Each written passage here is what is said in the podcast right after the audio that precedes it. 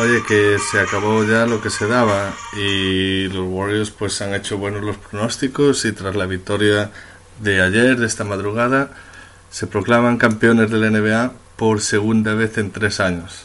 O sea, a mí aún me cuesta decirlo, la verdad. Campeones de la NBA. Qué tiempos aquellos en los que apenas se llegaban a las 17 victorias en el total de la regular season. O sea, no hace tanto tiempo tampoco 15 años la NBA son dos telediarios, como quien dice. Y sí, recuerdo, por ejemplo, la temporada aquella 2000-2001, que fue la peor de la historia, de la historia del equipo. Habían hecho, creo que eran 20 o 19 victorias la temporada anterior, o sea que por encima lo remataron esta. Y también fue una de las peores de la historia de la NBA, sin duda, claro. Y aquel era un equipo donde la estrella era Antoine Jameson y que contaba pues eh, con todos, bueno, no voy a nombrar a todos, pero nombrar algunos de los jugadores del plantel aquel, pues por decir más o menos un quinteto, un quinteto tipo, porque bueno, aquella fue una temporada aparte desastrosa en lo en lo deportivo, pues eh, tema de lesiones, los fichajes que hicieron, pues tampoco, tampoco fueron de relumplón, claro. Y bueno, a mí me gustaría recordar, pues, eh, esa temporada, ¿no? Que fue la peor, la peor de la historia, en, el caso de Golden State, ¿no? Y entonces en aquella temporada, pues teníamos eh, de base, que jugó casi toda la temporada, Mookie Blaylock, que había hecho una buena una buena carrera con Atlanta Hawks, pero aquí ya estaba un poco de vuelta de todo, de tener 32 años y de aquellas el reloj ya estaba tic tac tic tac y, bueno, en cuanto a números su temporada sí decente, 11 puntitos, 7 asistencias, pero bueno, que tampoco era nada del otro mundo. Luego teníamos eh, a Donald Foyle, que había sido un número 8 del draft hacía un par de años antes y que realmente pues nunca demostró nada, pero bueno, venía de aquella universidad de Colgate, ¿no? que famosísima, tanto fuera como en Estados Unidos. Y bueno, pues que nada, creo que eso sí, le dio para ser el, si, si no me equivoco en esa hora, el máximo taponador de la historia de Golden State, ¿no? Y en aquella temporada, pues nada, 6 puntos, 7 rebotes, poca presencia, aunque bueno, taponando pues sí, le, venía bien, era un altote y fuertote, pero bueno, que de calidad pues no le sobraba, la verdad. Luego mm, había venido de Filadelfia también Larry Hughes, que se suponía que, que era el next best thing, ¿no? Aquello era ya, bueno, eran palabras mayores, como quien dice. Y bueno, le dio pues para jugar media temporada, como quien dice, 50 partidos, una cosa así. Y nada, llegaba a 17, 18 puntos por partido y era balón que caía en sus manos, pues ya no volvía a ver la luz del día. O sea, que yo era volumen tirador, sí, pero anotador no tanto, ¿no? Eh, como he dicho antes, la, la estrella era Antoine Jameson, que también había sido eh, elegido en el draft un par de temporadas antes. Eh, y en aquella, esa fue su temporada de como salida al estrellato, ¿no? Porque había en su temporada rookie pues 9 o 10 puntos, una cosa así. La siguiente un par de ellos más, a lo mejor llegaría a 15, no recuerdo bien. Y en esta ya jugando 43 minutos, creo que, no sé si en esta o en la siguiente, es cuando es el jugador que más minutos juega en la liga y, bueno, pues eh, anota 25 puntos por partido con 8 rebotes. Y bueno, el caso es que pues era el crack del equipo, ¿no? Eh, era un buen jugador, la verdad. No para ser una superestrella, pero sí que luego, luego incluso llegaría a ser All-Star en Washington, si no me equivoco, un par de temporadas más tarde. En aquel equipo estaba también Bob Shura, que también creo que jugó 50 partidos apenas, eh, lesiones. En este era, no sé si era el tobillo izquierdo, que le tenía, le tenía mal vivir. Y también, pues otro bueno, había hecho unas temporadas decentes, por decir algo, en Cleveland. Y esta fue su mejor temporada, la mejor temporada de su carrera, jugando treinta y pico minutos, anotaba 11 puntitos, cuatro asistencias. Eh, bueno, nada del otro mundo tampoco, pero para aquel equipo pues era uno de los mejores. Luego teníamos también a, a Mark Jackson, pero no el, no el Mark Jackson entrenador y el ex de Knicks y Pacers, sino que este eh, había jugado, pues creo que era en Cantabria, que de aquellas, no sé si era Lobos Cantabria o Caja Cantabria o lo que fuese, y había salido pues ahí de la nada, que no se conocía, y había jugado, no creo que incluso ni una temporada entera en, España. Y de repente pues, pues llegó ahí, llegó ahí y jugó bien, la verdad. Esta, si no me equivoco, era su temporada de rookie, pero él ya tenía de aquellas 26 años quizás o así. Y, jugó bien, o sea, para lo que, para lo que era, eh, eh, pues, pues muy bien. 13 puntitos, 7 rebotes. Y luego pues estaba también Eric Dampier, de este... ¿Qué voy a decir de Eric Dampier que no sepáis? Y también, pues, pues nada, cumplidor, pero para para jugar poco. Jugaba más de 20 minutos por partido, no debería haber jugado ni, ni 10, pero bueno, era, era lo que tenía en aquellos tiempos también.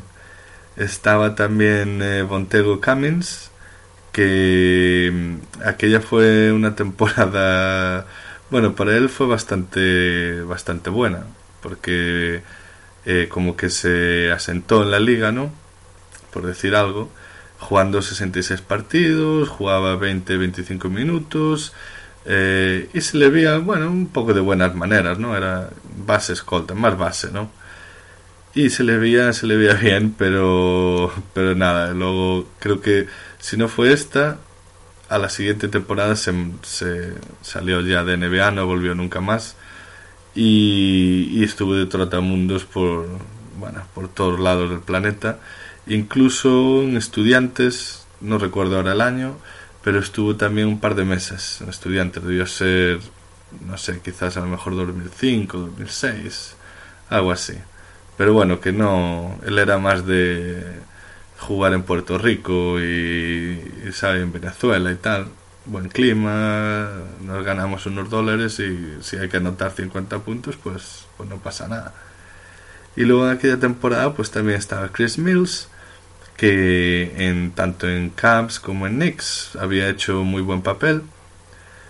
Y bueno, pues con, con Golden State lo que pasa es que tuvo muy mala suerte, porque la temporada anterior eh, se rompió, jugó 20 partidos apenas, y en esta temporada le dio solo para jugar 15 partidos. Era el que iba a ser titular, ¿no? Jugaba más de 30 minutos por partido, 12 puntitos, pero no, pues nada, mala suerte para él, se lesionó y luego de ahí ya empezó un poco, creo que tuvo una temporada más, eh, bueno, en Golden State un par de ellas más, una a más o menos buen nivel, ¿no? A lo mejor 8 o 9 puntos saliendo del banquillo, pero ya nunca más, eso fue su, su declive, ¿no? Como quien dice. Estaba también Cory Blunt, de este, bueno, se puede decir que aquella temporada fue la mejor temporada de su carrera, eh, una carrera de 10, 11 años, estuvo en Bulls antes, en Lakers, pero bueno, siendo siempre, pues nada, un comparsa, ¿no? Pero en Golden State pues jugó, jugó 40 partidos, a 25 minutillos, y le dio para, para anotar 6 puntos de media y 8 rebotes. Ya, ya digo que la mejor temporada de su carrera. Luego, pues, eh, ¿quién más estaba por ahí? Luego estaba, bueno, gente como Danny Fortune, que había llegado de Boston, y que, la verdad que empezó bien, empezó como un tiro, porque en, en los seis partidos que jugó antes de lesionarse, eh, las medias eran de 16 puntos, 16 rebotes, ojo. O sea que se dice pronto y tal, solo son seis partidos pero bueno, que se le veía que, tenía minutos porque jugaba 35, una cosa así. Pero nada, luego la, llegó la lesión, acabó, acabó con él y acabó casi con su carrera porque después de ahí ya tampoco, tampoco llegaría nunca a dobles figuras ni, ni nada más. estaba también Chucky Brown, que Chucky Brown, no sé si es él o este otro que estuvo en Dallas, no me acuerdo si lo tienen compartido o si es el, solo el de el que jugó en Dallas, eh, de los eh, jugadores con más equipos eh, NBA, ¿no? Y este Chucky Brown llegó a 12 en sus 10 o 11 temporadas de profesional, llegó a 12 equipos. Nosotros ahí fuimos el, creo que era el equipo 11, sí, porque luego fue a Sacramento. O sea que, bueno, ayudándole a conseguir el récord a Chucky Brown, que ni no se sabe ni si estuvo, si no estuvo, bueno, ya se sabe, ¿no?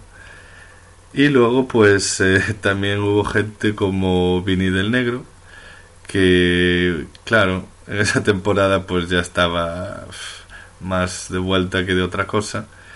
De hecho, creo que sí, luego acabaría traspasado. Sí, en, enero de ese año 2001 le traspasarían por... Eh, bueno, un, un mega traspaso ¿no? de aquellas. Eh, vine del negro y vino Cory Blunt, vino Paul McPherson, que debió jugar un partido 2, y hasta Rubén Garcés, que también jugó un par de partidos y ese había estado en, España también.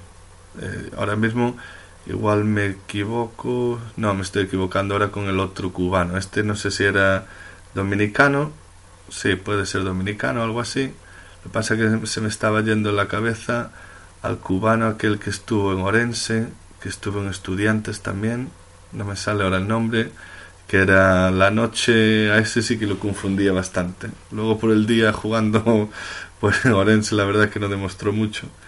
Pero bueno, esa es, esa es otra historia. Y también estaba en el equipo Chris Mullin. Chris Mullin, pero un Chris Mullin pues más de mentor que de otra cosa.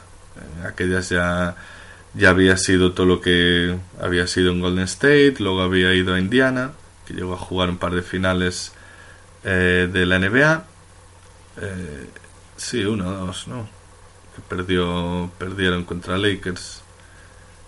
Bueno, pues eh, que, bueno, que cuando volvió ya tenía 37 años y no, ya no daba para, ya no daba para más. Estaba ahí pues para intentar, intentar eh, llevar el equipo a los jóvenes, ¿no? De aquel equipo, hacer algo, pero se ve que no, que ni, ni con Mullin ni sin Mullin aquello era, aquello era un desastre.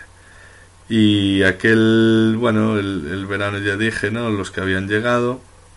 Eh, luego también estuvo eh, entrando y saliendo con contratos de 10 días y tal. Randy Livingston, Bill Kelly, John Cooker, que la mitad ni os sonarán el nombre. Yo algunos los he tenido que mirar porque no me acordaba, la verdad, tampoco. Y, y, nada, aquello fue, fue un desastre total. O sea, 17 victorias en todo el año. O sea, 17 victorias, tío. Y, lo que fue es, después del parón del All-Star, un balance de dos victorias y 32 derrotas. O sea, ni tanqueando, ni sin tanquear, ni nada. Porque al año, al año siguiente, en el draft, llegaron... Sí, el año siguiente fue el año de Jason Richardson. O sea, que fue el el si no me equivoco fue el número 5, que bueno, también, a ver, que, que tuvo muy buenas temporadas Jason Richardson con los Warriors y aquella temporada eligieron también a, a Gilbert Arenas en la segunda ronda, pero bueno, eso ya es como quien dice que te ha tocado la lotería, ¿no? Pero claro, después de esta, de esta temporada, con esas eh, rachas de tuvieron rachas de 13 derrotas seguidas, de 11 derrotas, no se ganaron más de dos partidos seguidos, aunque en diciembre, eso sí, eh, tuvieron un conato de, de buena temporada, ¿no? La verdad es que fueron unos días espectaculares, yo creo. Aquello valió casi tanto como un título. Porque de 8 partidos ganaron 5, ojo, de 8-5. O sea que después de los restantes de los restantes, pues nada, solo ganaron 12 más. Pero, pero sí, no, muy mal y muy mal en general. O sea, nadie llegaba al. Ninguno de los jugadores llegó al 45% de tiros de campo en toda la temporada. el mejor en triples pues es el que hemos hablado antes contigo, Cummings, que tenía un 33%, una cosa así. Eh, aquello era el ataque uno de los peores de la liga, si no el peor, porque anotaban 92 puntos por partido, asistencias daban pues nada, como 20, una cosa así. La verdad que en todas las clasificaciones de tanto tiros de campo, de tiros libres, asistencias, balones robados, balones perdidos, estaban en el, en el top 2 o 3, pero, pero en el top invertido, en el que no quieres estar. O sea, en el fondo de la clase, vamos. Y, y la liga, pues nada, no era... Aquello era un desastre. Cada partido era un desastre, un poco menos. Y Mookie Blaylock, pues con 73, fue el que más triples metió en toda la liga. Eh, en toda la liga, no, perdón en toda la de, todo el equipo, ¿no? 73, ojo al dato. Y luego, claro, ahora tenemos Steve Curry o Clay Thompson que 73 te lo meten pues en un mes jugado. Pero bueno, claro, de aquellas pues era era otra historia. Y de aquellas pues nada, había partidos bueno, he dicho no que promediaban 92 puntos por partido, casi una diferencia de como más de 20 comparado con ahora, ¿no? Porque ahora deben estar en que en 115 o por ahí andaría. O sea que casi nada.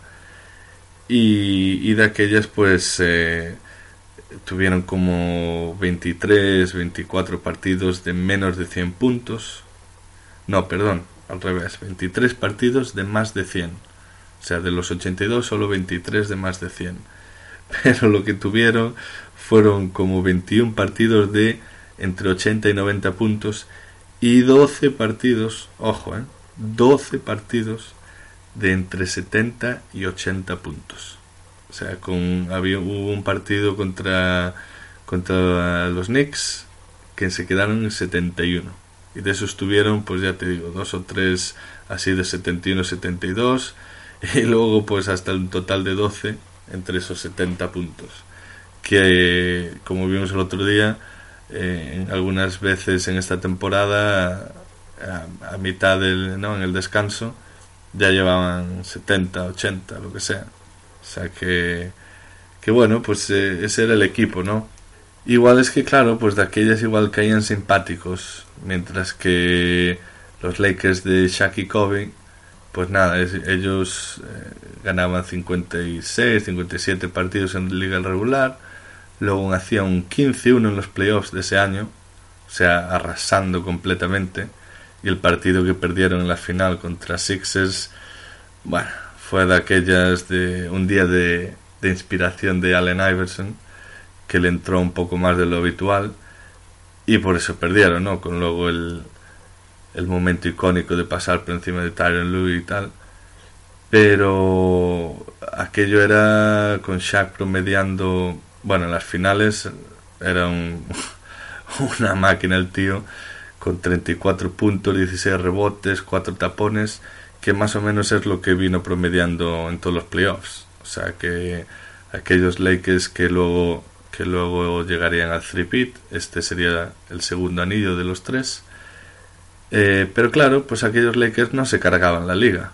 ¿Sabes? Llegaban a la final tres veces, barrían a los rivales completamente, porque a Sixers fue un 4-1 y de casualidad que no se llevaron el rosco, a Pacers 4-2 pero que tampoco les costó demasiado, aquello era balones a Shaq allí dentro y ni Rick Smith, ni Dale Davis, ni, ni el que pasase por allí, y luego la siguiente el, el 4-0.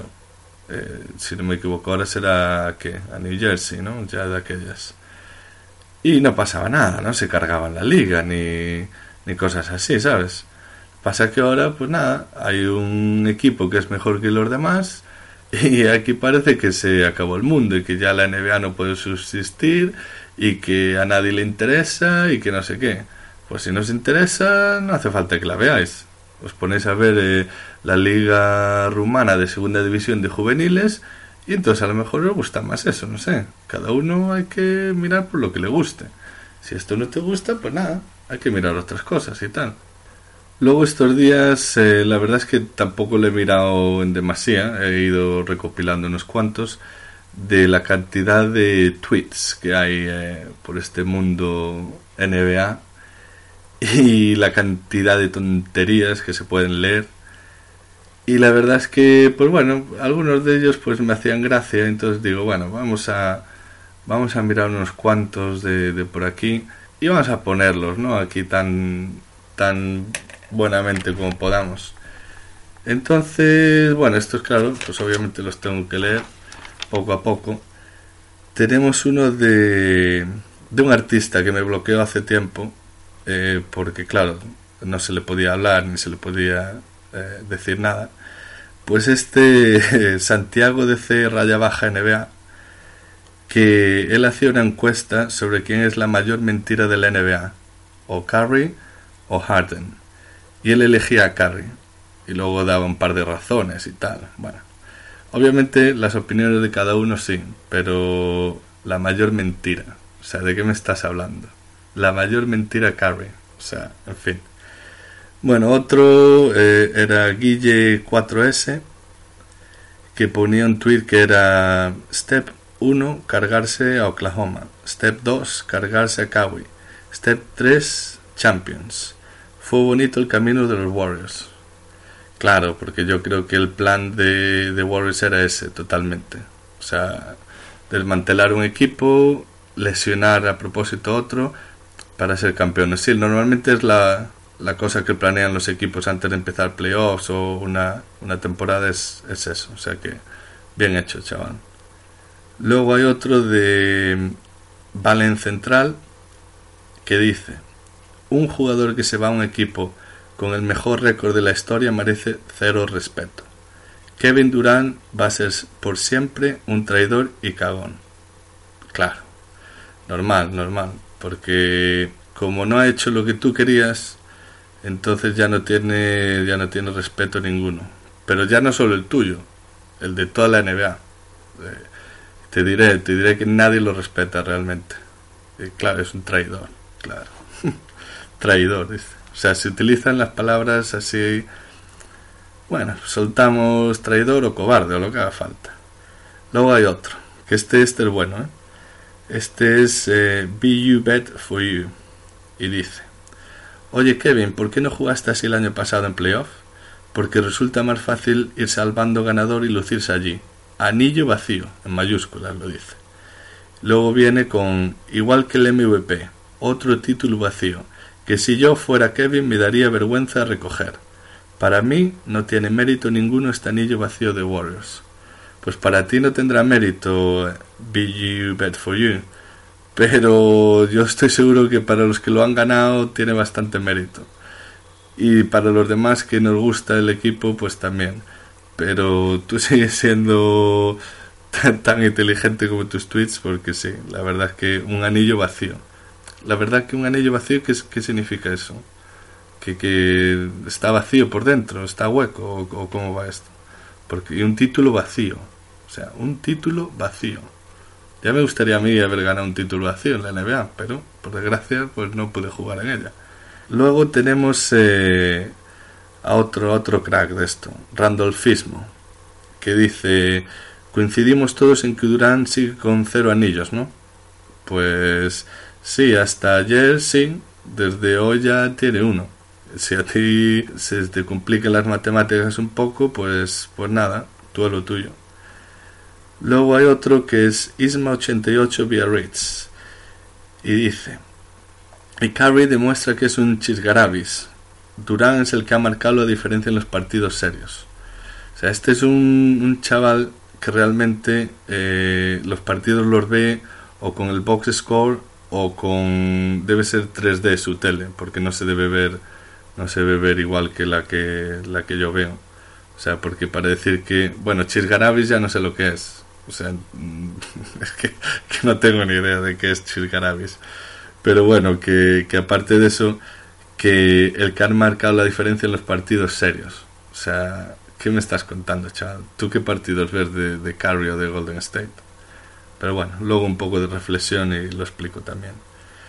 Luego hay otro aquí, eh, Café de Rick, que decía, Mi resumen de las finales. Un equipo de 70 victorias tuvo que sumar a un MVP para derrotar a LeBron. Sería de justicia que en el futuro esta temporada el campeón NBA quedase en blanco, como si hubiera habido una guerra. Claro, pues sí, sí, totalmente de acuerdo con esto. Porque aparte, en 2015 no ganaron los Warriors y el año pasado, con Curry lesionado, con esto de sanciones y tal, no sé qué, no estuvieron a punto de ganar también y este año, claro, o sea, para derrotar a LeBron, como si, como si LeBron hubiese ganado los últimos 15 anillos seguidos él. Entonces había que derrotarle. Esto no estamos hablando aquí del, del anti-Norris y con Fernando Martín y tal. No, no. O sea, en 2014, que yo sepa, antes de que ganasen los Warriors, ganaron Spurs. No sé, igual me equivoco. Entonces, que no era que había que derrotar a LeBron. Pero bueno. Y sería de justicia que el campeón NBA quedase en blanco. En blanco, pues no sé, te tendrás que dar tú en blanco, porque ¿qué tendrá que ver una cosa con otra? O sea, esto que es como las temporadas de asterisco, ¿no? De, la NBA. O sea, chorrada total. Luego otro, eh, este es de Eternal Critical. Equipo lleno de niñatos arrogantes con actitudes de nuevo rico. O sea, esto ya no sé, o es un lema de Podemos o de Ciudadanos o de lo que queráis. De niñatos arrogantes, dice, con actitudes de nuevo rico. O sea, totalmente, sí, sí, bien expresado el tweet, porque es refleja la realidad. Sí, sí. totalmente de acuerdo, vamos. Luego hay otro que durante todos los playoffs, eh, alguna vez que le han retuiteado y entonces salía en mi tele, todo el rato, ¿no? Que, que si Curry es esto, que si Golden State es esto, que se van de inventores del baloncesto, que no sé qué, que no sé cuánto. Lo que pasa que desde que llegaron las finales no me llegó nada más, porque no, no las debió seguir, debía estar de vacaciones. Y entonces luego, claro, dice, posiblemente sean las finales de NBA más anodinas y que menos he seguido de las muchas que he podido vivir. Y este, pues ya te digo, es el que se ríe de, Golden State por la forma de jugar, que solo son triples y que Curry es poco menos que una mierda atada a un palo. O sea, pero luego va de, de que sabe muchísimo de baloncesto y que no sé qué. O sea, hay que empezar a diferenciar. Una cosa es que no te guste un jugador porque no todos te van a gustar. O sea, por ejemplo, a mí, Russell Westbrook, no me gusta su forma de jugar. Una cosa es decir eso y otra cosa es decir que es un mantas, porque no lo es. Otra cosa es que el equipo, su equipo pueda ganar o no pueda ganar y que los triple dobles valgan o no la pena. Pero una cosa es decir eso y otra cosa es decir que si hubiese jugado en el en el Huesca, en Leboro, donde está el Huesca, no, no tengo no sé si existe aún, bueno, eh, que, que no valdría para ese equipo. O sea, hay que tener un poco más de criterio, chaval, no sé y dice que, que estas finales no llegan a la competitividad de los años 80-90. Claro. Claro, porque las finales de los años 80 90 fueron todas a siete partidos y eran todas igualadas, me imagino. Pero todas aparte. O sea, ya solo, no sé, por poner un ejemplo, el de Golden State, eh, perdón, de Golden State de los 90, de los 80, no, no, no, perdón, ahí me he equivocado. Pues por poner un ejemplo, eh, los Bulls, ¿no? El anillo que ganan a, Seattle, iban 3-0 si me descuido, ¿no? Arrasando a los Sonics, que, que de aquellas eran, bueno, todos decían que eran la alternativa y tal, no sé qué. Que sí, que luego le ganaron dos, pero que, que estaban un poco ya confiados los Bulls, un poco así, no sé qué, no sé cuánto. Y luego apletaron, aceleraron un poco, 4-2. O sea, ¿eso era la competitividad que buscabas tú o cómo es esto? Porque es que no sé, porque en los años 80 también hubo algún, algún 4-0 en finales. No sé, 4-1. Y porque se diesen más, más hostias y que defendiesen más en el plan de con handshake, con leñazos aquí y allá, no es decir que sean más competitivos o mejores. No sé, igual hay que empezar a buscar y aclarar términos. Pero bueno, otro ya, y termino casi. Este era Javi Rubio barra baja 5. Dice, no creo que el problema sea de Golden State por, fichar a un MVP. El problema es de Durant por tomar el camino facilísimo y no pelear junto a su gente. O sea, me imagino que su gente se refiere a su gente de Oklahoma, ¿no? Porque me imagino que sabrá que él no es de allí. Pero bueno, vale, eso lo pasamos de que piensa que pues tiene que tiene que echarse la vida porque este señor, porque este Javi Rubio lo diga, tiene que quedarse allí y hacer lo que él quiera, porque si no es tomar el camino facilísimo. Sea, yo no estoy diciendo que esté tomando un camino difícil, pero es que tampoco tiene por qué. O sea, un jugador profesional, su máxima aspiración, aparte de ganar dinero, todo esto, eh, su máxima aspiración será ganar un anillo de la NBA, ¿no? Digo yo, no sé. Y si, y si puedes ganarlo en el equipo el que te ha drafteado, tener ese equipo y todo lo que sea, bien. Y si no, pues te buscas las habichuelas en donde sea y vas y lo ganas. Y cuando lo ganas, pues ahí está. Eso no te lo puede quitar nadie. Que tú digas o que otros muchos digan es que es facilísimo. Yo creo que no se lo regalaron. No sé, cuando empezó la temporada había que jugar los 82 partidos de liga regular. Había que jugar los playoffs. O sea que aquí parece que os olvidáis que una lesión aquí o allá os puede mandar a tomar por saco toda la temporada. Mira los Spurs, ¿no? Los Spurs pudieron haber ganado tranquilamente el Golden State. Y no se me caen los anillos, por decirlo. De hecho, no los anillos. Solo tengo uno de estar casado y tal. No tengo dos como Golden State en los últimos tres años. Pero bueno, esa es otra historia. Pero que, pero que sí, que esa lesión. Y les fastidió. Igual Golden State, seguramente, seguramente les habría ganado igual. Obviamente no hubiese sido un 4-0. Pero son esas cosas que pasan, que una lesión, cualquier cosa. A ver si os pensáis que esto es, vamos a fichar por aquí y nos dan el anillo ya al, empezar la temporada. O sea, los que... Yo, a ver, yo no soy profesional de esto. Y yo no, no, no he jugado nunca en la NBA, ni a nivel profesional, ni en nada, obviamente. Pero que me vengáis diciendo que es facilísimo, que se lo han regalado, que él es un cobarde, que ha escogido el... ¿Pero, qué, pero qué, de qué estáis hablando, tío? ¿De qué estáis hablando? O sea, esto es ser un profesional y se va a jugar a donde él le dé la gana. O sea, no porque tú quieras que se vaya a jugar a Celtic o que se vaya a jugar a Utah, va a ir. Le dará por saco donde tú quieras que vaya a jugar. No digo ya tú, Javi Rubio, digo cualquiera. O sea, que no, no sé qué es difícil de entender de eso. No, no, me lo explico. Y vale que me podáis decir que, ah, claro, tú como eres de Golden State, sí, vale, soy de Golden State, claro que estoy encantado de que haya fichado Kevin Durant por mi equipo, joder, porque es uno de los mejores de, de la NBA. Hostia, ¿quién no lo va a estar? Pero una cosa es decir eso y otra cosa es decir que voy a llorar como un crío de cuatro años porque Kevin Durant se ha ido a este equipo al otro y le llamo cobarde y traidor y falso y Judas y camino fácil y no sé qué. Pero a ver si despertáis un poco, que esto, esto es deporte, no es lo que vosotros no es lo que vosotros queráis. Pero bueno, una mención especial, antes de que se me olvide también, al, al chaval este que debe ser, no sé, un youtuber o yo que sé qué es. Eh, yo, yo me pasaron el vídeo hace pues unas semanas.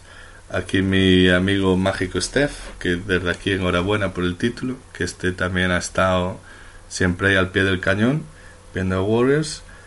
Y, me pasó un vídeo de este, de este tal eh, Dani Senabre. Y, y claro, el vídeo o sea, ¿cómo puedes estar diciendo las gilipolleces que estabas diciendo? De que Curry está sobrevalorado, que no es ni top 5 de los bases de la liga, que solo sabe tirar triples, que no sabe hacer nada más. O sea, para empezar, no sé, empieza a ver baloncesto, tío. Que no solo el que bota el balón es el que te tienes que fijar. Te tienes que fijar en lo que hacen los demás también. Las, todas las pantallas que hace, todos los bloqueos que hace Curry. Todas las cosas que hace sin balón y luego cuando tiene el balón, todo lo que hace aparte, que no es solo tirar triples, que de tirar triples no se vive en la NBA. Y, y se vive sí, pero no se vive para ser un, un MVP dos veces, y una de ellas unánime. Para que tú vengas a decir las chorradas, eh, para que luego tus 30.000 o 40.000 o 100.000 seguidores que tengas, eh, con tus vídeos y tal, no deja de ser una gilipollez lo que dices. Como he dicho antes, opiniones tenemos todos y no todos nos va a gustar lo mismo. Eso está claro. Y el que no lo entienda es que no sé, eh, no sé cómo hay que explicárselo. Pero una cosa es decir eso y otra cosa es decir que Carrie está sobrevalorado. O sea, eh, no sé, repásate las declaraciones de, de Tyron Lue sobre el plan de los Cleveland Cavaliers para, para intentar ganar la final. No sé, igual si tienes un poco de tiempo entre tantas gilipolleces que sueltas en los vídeos, pues igual, igual te ayuda. Pero bueno, eso ya es otra historia, ¿no? Luego, em, bueno, vamos a hacer una mención especial también a varias eh, subrazas, ¿no? Le podríamos llamar especies de, de tuiteros y de gente que anda pululando por aquí por internet y tal. Y entonces, pues mira, los voy a dividir. Unas son los puristas. Y estas son esa gente que habla de la NBA de los 80 como la mejor de la historia. Que sí, que ha sido una época muy buena de la NBA. Eso no se puede discutir. Lo que pasa que la mayoría de esta gente, una que no la vieron en directo, y otra que son fans de Celtics o Lakers, de esa época de los 80. Y anda, qué casualidad, ¿no? Que eran los super equipos de la NBA en los 80, en la década de los 80.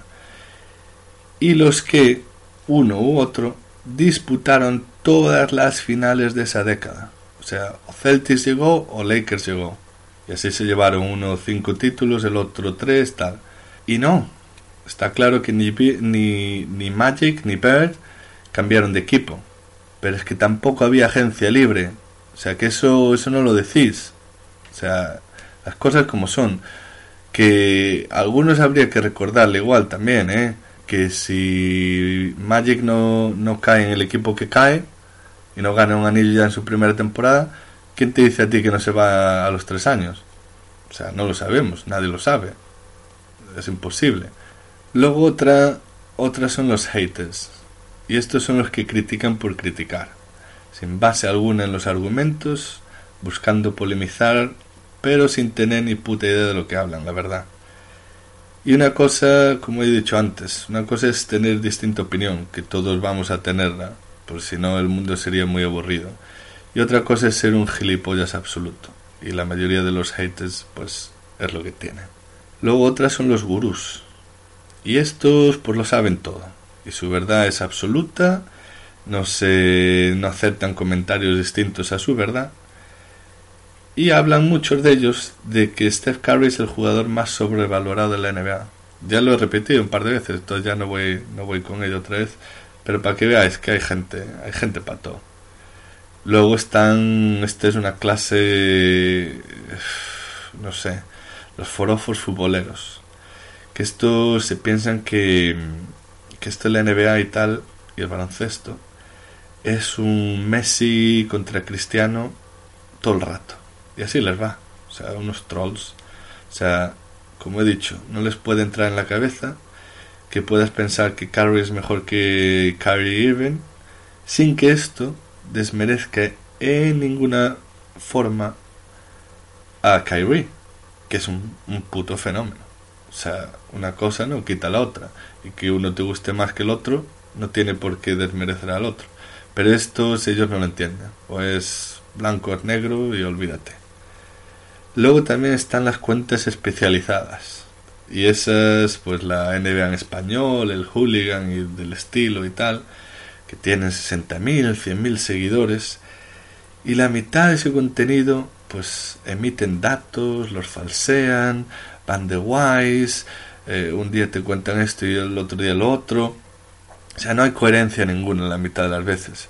Y las veces que yo he visto errores, ¿no? De que han tuiteado eh, cosas erróneas y se lo he, se lo he dicho, pues nada, ni puto caso. O sea, eso es seguir a seguir y cuidar a tus seguidores, ¿no? Yo no es que les siga, pero les veo en el TL y entonces cuando veo burradas pues se las digo. Pero bueno, ellos ni puto caso porque están muy felices con sus seguidores. Y allá van. Luego otros que andan por ahí son los tweetstars. que esos están a ver cuál dice la chorrada más grande. Y tontos no son, son ya lo siguiente. Que a todo esto debe haber una cuenta de Twitter que se dedica a eso. O sea que si lo, si lo ven algún día que me digan que es lo siguiente de tonto porque son los, los twistas estos. Y luego otra que también, y esta hace mucho, mucho daño, que son los, los estadistas o los box scoristas. Y aquí, bueno, es, es un abanico muy grande porque van de los que apenas ven un partido y ya por ver luego por luego ver un box score ya basan todos sus razonamientos en ellos o sea con el peligro que eso entraña ¿no? porque las estadísticas están ahí pero no dicen siempre toda la verdad y entonces algunos, pues eso, ven un partido 2 de un equipo, luego siguen las estadísticas y tal, este tío es un fenómeno, este tal, este no sé qué, no sé cuánto. O sea, a mí hubo uno hace poco, pues que me estaba, mm, eh, que era por el, por el premio al, al, mejor sexto hombre del año, ¿no? Y yo dije, yo dije, eh, Iguadala, y dice, joder, pero Iguadala que mete siete puntos por partido, que no sé qué, que no sé cuánto. Mira, mira Jamal Crawford, mira este otro, mira eh, el de los Rockets, ¿no? De los Rockets tenía Eric Gordon y, otro, Lou Williams. Y me estaba contando, y digo, pero tienes que también entender el impacto que tiene ese jugador, ¿no? porque me metes 15 puntos igual no me vale para absolutamente nada. Y el impacto que tiene Iguadala saliendo de reserva, o sea, no lo tiene ningún otro reserva en toda la liga. O sea, es que, es que se ha visto. A ver, ayer porque le entraron los tiros más de lo normal y se metió, pues no sé, que eran 20 puntos creo al final, una cosa así. Pero es que ya no son los puntos, es cómo hace mover al equipo, cómo está en defensa y, si miráis los, los, eh, la estadística esa de eh, la de más menos, ¿no? Siempre está arriba. O sea, él siempre está. Cada vez que él está en cancha, de hecho forma parte del, del llamado Death Lineup, ¿no? Que, que donde está eh, Curry, em, Clay, KD, eh, Draymond Green y él. Y bueno, o sea que lo que pasa que este me discutía que como solo metía siete puntos y cogía dos rebotes, pues que no, no estaba a la altura.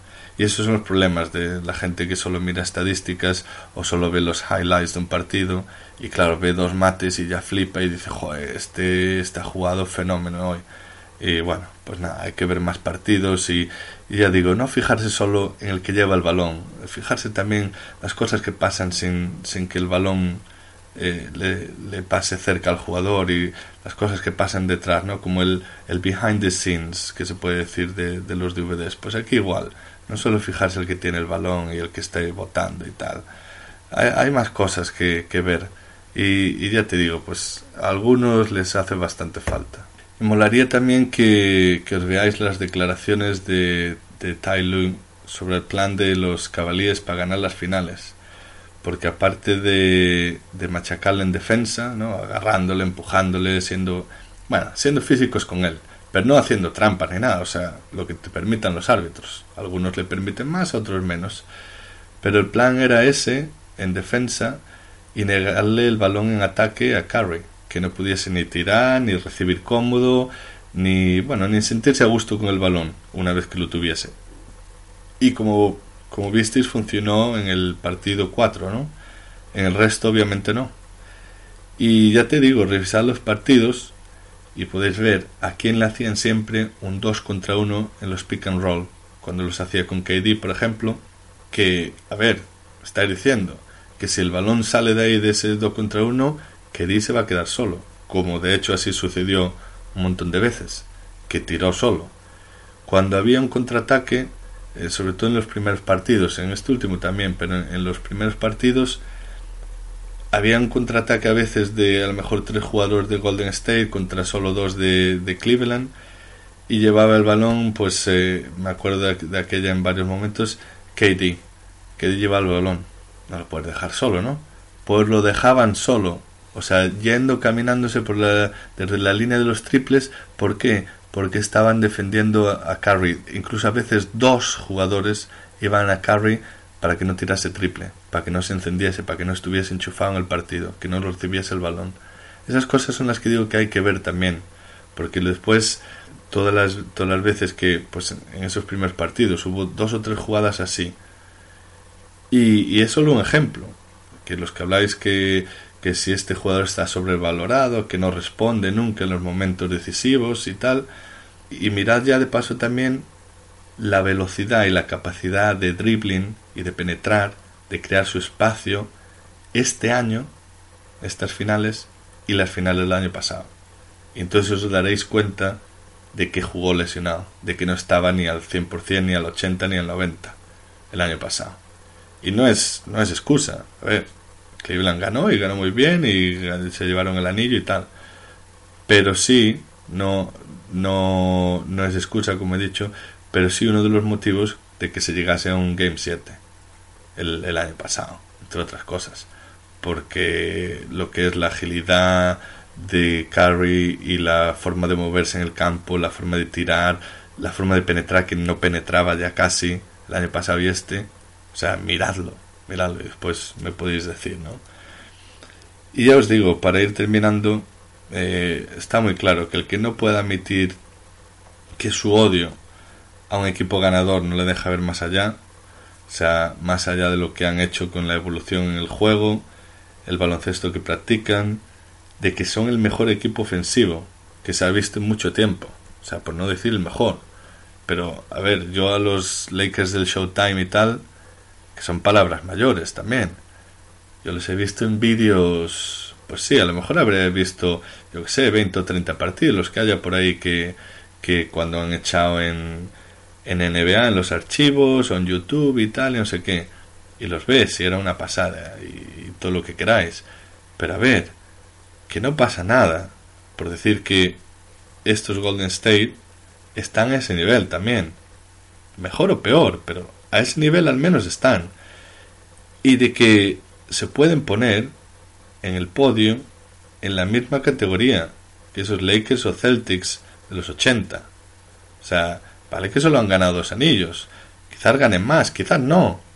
Pero lo que han hecho hasta ahora pueden ponerse ahí. O sea, con todos los récords que han conseguido, las tres finales consecutivas, los dos anillos, todo eso ya forma parte de la historia. Al que a los que no os guste, me parece bien. Pero esos son datos, eso está ahí, eso lo podéis haber visto. Una cosa es que no sea vuestro equipo, que no os guste, que no sé qué pero no se puede negar, es lo que hay, es lo que ha pasado. O sea, si no lo queréis contar me parece bien, pero criticar por criticar y con chorradas y con argumentos y, y estos eran mejores y esto no sé qué, para empezar a comparar épocas es, o sea, no es que sea complicado, es imposible, porque las reglas eran distintas, eh, la, la, distancia de tiros de tres era distinta, el juego era distinto, los jugadores eran distintos y como decía Steve Kerr el otro día también, que le decían eh, no a todo esto de todos estos exjugadores, incluso Magic el otro día también, no, es que a esto los hubiésemos barrido, los hubiésemos barrido. Eh, Pippen, es que esto no, no tuviesen, no tenía nada que hacer contra nosotros. Eh, cualquiera, bueno, Barclay, de Barclay ya cualquier cosa. Cuando gane un anillo, pues que me venga y que, que diga, ¿no? Pero con todo eso, o sea, no puedes comparar, no puedes comparar todo esto. Y es lo mismo que, eh, que se decía que si los Bulls, que eran mejores, que no sé qué. A ver, el mejor récord de la historia de liga regular lo tienen Golden State Warriors.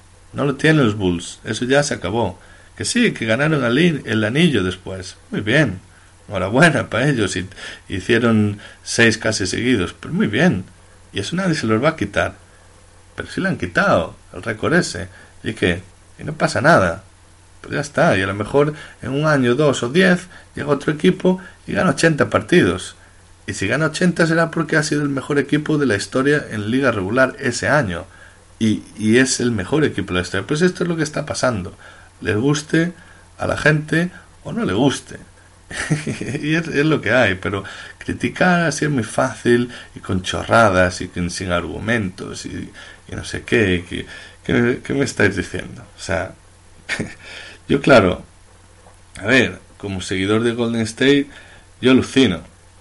O sea, porque esta es una época que ni, ni en mis mejores sueños me imaginé. Como os he dicho antes, que hemos hablado de la temporada 2001.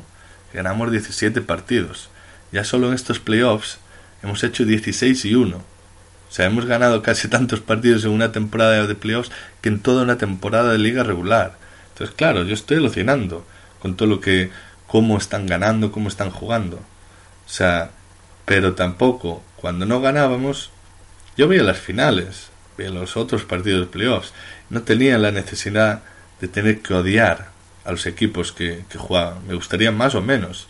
Y si, si a ver, me acuerdo, los Lakers de los que me metieron 4-0 a, a Nets, creo que vi los dos primeros partidos, viendo el, el percal que había, digo, esto es un coñazo, porque es que no los pueden, es que no tenían ni oportunidad de ganar los partidos.